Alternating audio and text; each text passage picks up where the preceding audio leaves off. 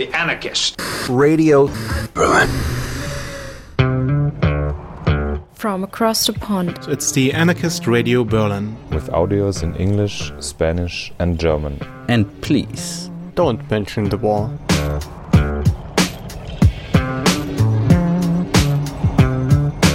Check us out at genesironetwork.com or aradio-berlin.org. 2023 arrived only a couple of days ago, and we already have to deal with the first eviction of Radical Space in 2023. What a shitty start. Or maybe a powerful one, because it's not only one squad that is being evicted, but a whole village, in the coal mining area in the west of Germany, close to the Dutch border. We spoke with a media activist from Radio Aalpunk, who can tell us more about the fight for Lützerath.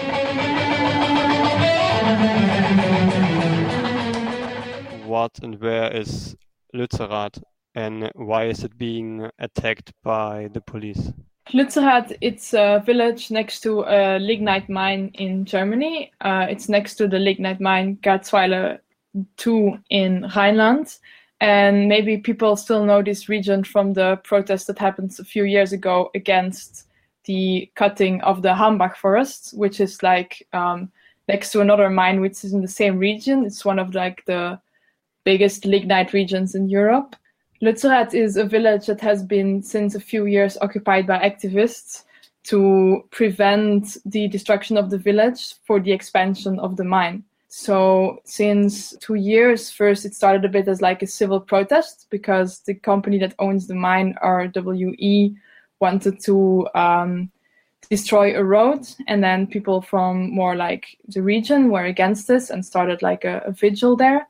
And then later, people started to occupy the abandoned houses, started to build tree houses. And Lützerath is so important because it's like a very strategic position. So the government decided that they will not destroy any more villages for the lignite mining apart from Lützerath. And Lützerath is located on top of like a lot, a lot of lignite. And if Lützerath gets destroyed and like the whole open area around Lützerath gets dug away, then Germany will for sure not be able to get its climate targets that it set in Paris. Like the amount of coal under, like brown coal, lignite under uh, Lützerath is more than the CO2 that uh, the whole of Greece emits in a year. So it's really, really a lot of CO2. And it's important that Lützi stays so that this lignite stays in the ground. But I would say that also apart from this very clear ecological fight that we have in Lützerath, it has also become a space where people live and live politically together. Lützerath is like explicitly an anarchist occupation where people try to live together according to anarchist values. Um, so it's also really this living together experiment. So I would say it's both this symbolical and also very concrete fight against lignite and this very living together kind of trying to build our utopia alternative way of living place. And so now it's getting attacked because actually the Green Party signed an agreement with RWE that they have to stop burning coal earlier, but that they can destroy Lützerath to expand the mine, uh, which is one of these typical bullshit far in the future goals in the fight against climate change, which don't really help because we don't have the time to wait more and more years. Um, so Lützerath is getting attacked by the cops because they want everyone out so they can tear down the village and then, yeah, dig everything away to get the lignite that's under the, the village. Yeah, I think getting attacked by the cops says it all. What, what's happening now? Maybe can you expand a bit on uh, what just happened in the last uh, couple of days? So what happened actually starting from the 2nd of January is that a lot of police arrived in Lützerath and they already started destroying the outer barricades of the village. They're basically at the moment trying to set up their infrastructures that they need for the eviction and to like uh, be able to in the future cut off the village from um, yeah more people coming in. So they want to build this whole fence around Lützi. And I think what's also mostly happening is that it's just a show of force, that it's like intimidation tactics, because there's been like some confrontation and they're there like in their riot gear and just showing their force and already trying to, I think, discourage people by, I don't know, just destroying stuff. For a lot of people in uh, Lützerath, it was kind of clear that at some point there might be a confrontation with the police that will try to evict uh, the village. Can you tell me a bit more maybe about how the people prepared for an eviction? How are people planning to uh, defend their uh, utopian place? I think when it comes to preparation, that's always a bit like the obvious, very visible part, and then the less visible part with like the visible part, I mean, of course, everyone comes to Lützi can see it. We have some very beautiful barricades there. There's been a lot of barricading going on, a lot of, uh, I don't know, getting your eviction food, getting enough glue and glitter, just getting all the material we need, which is very important. But I think this more invisible part is also very important, and which this I mean, for example, the whole uh, psychological preparation. For example, we had a lot of talks where people shared their experience with previous evictions so we could like psychologically prepare but also for example we need a whole communication strategy for this eviction which has also been a lot of work and i think in a way the whole two years of living there has also been a preparation for eviction because you live together you care for each other you form like strong connections you make like these whole affinity groups which are then the people you go defend Lützerath with. And I think when it comes to like how exactly we want to defend Lützerath, there's not really one answer I can give to this. I think at a certain moment we realized that having like a consensus, like a common consensus about action level doesn't really work because everyone kind of thinks other things are a good strategy when it comes to the defense of Lützerath. So we really want to promote like this diversity of tactics. I think we also, for a big part, want to defend by getting as much people to Lützerath.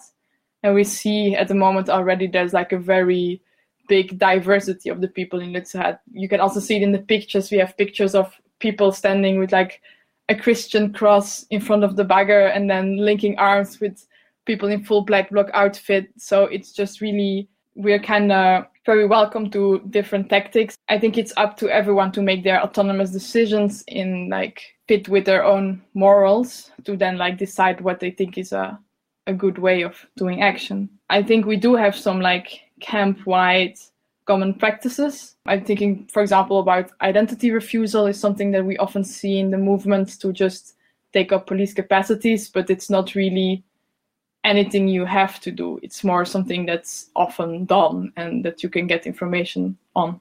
In the last years, there were quite a, a few big evictions. I'm just thinking about uh, Hambach Forest when the police uh, evicted the tree houses in the forest and also uh, la ZAD in France. What do you think is, is going to happen in Lützerath in the next days or weeks? The timeline we kind of have right now is that because until the 9th, there is still a legal protest registered in Lützerath.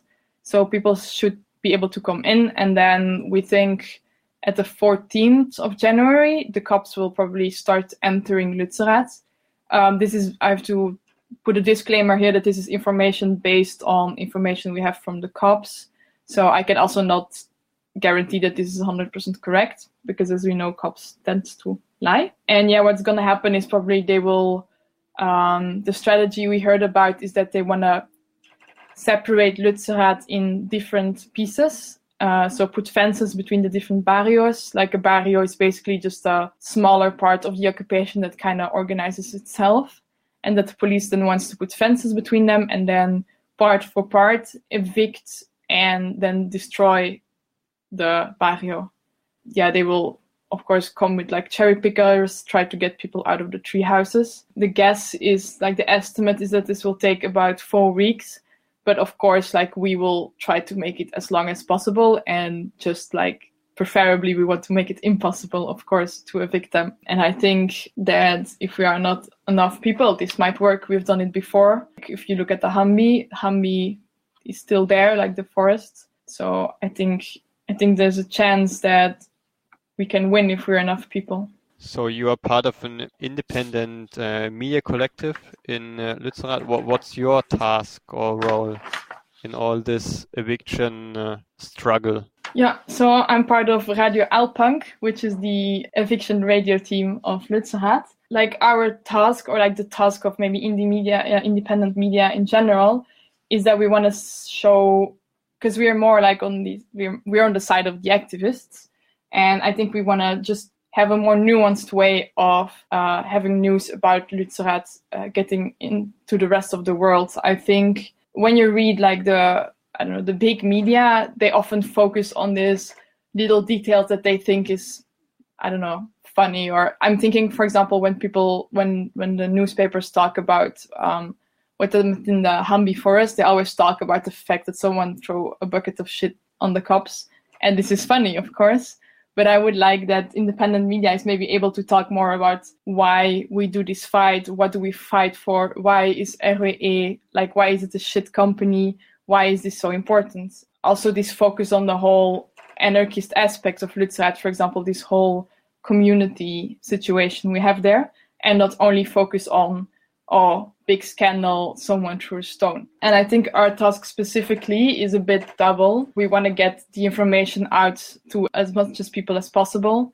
Um, so just to the people who are in Lützerath, give relevant updates about police movements, but also mostly to keep the people in the eviction entertained.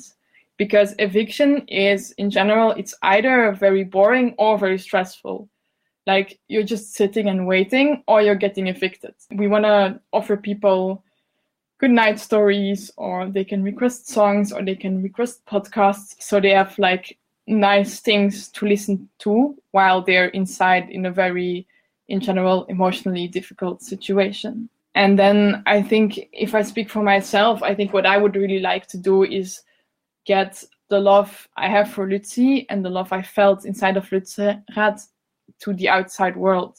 I really want to see this also as a way to support my friends who are in the eviction to just also be able to kind of transfer some of the beauty of Lützerath so people also understand why people feel so strongly about this and why this is so, such an important fight.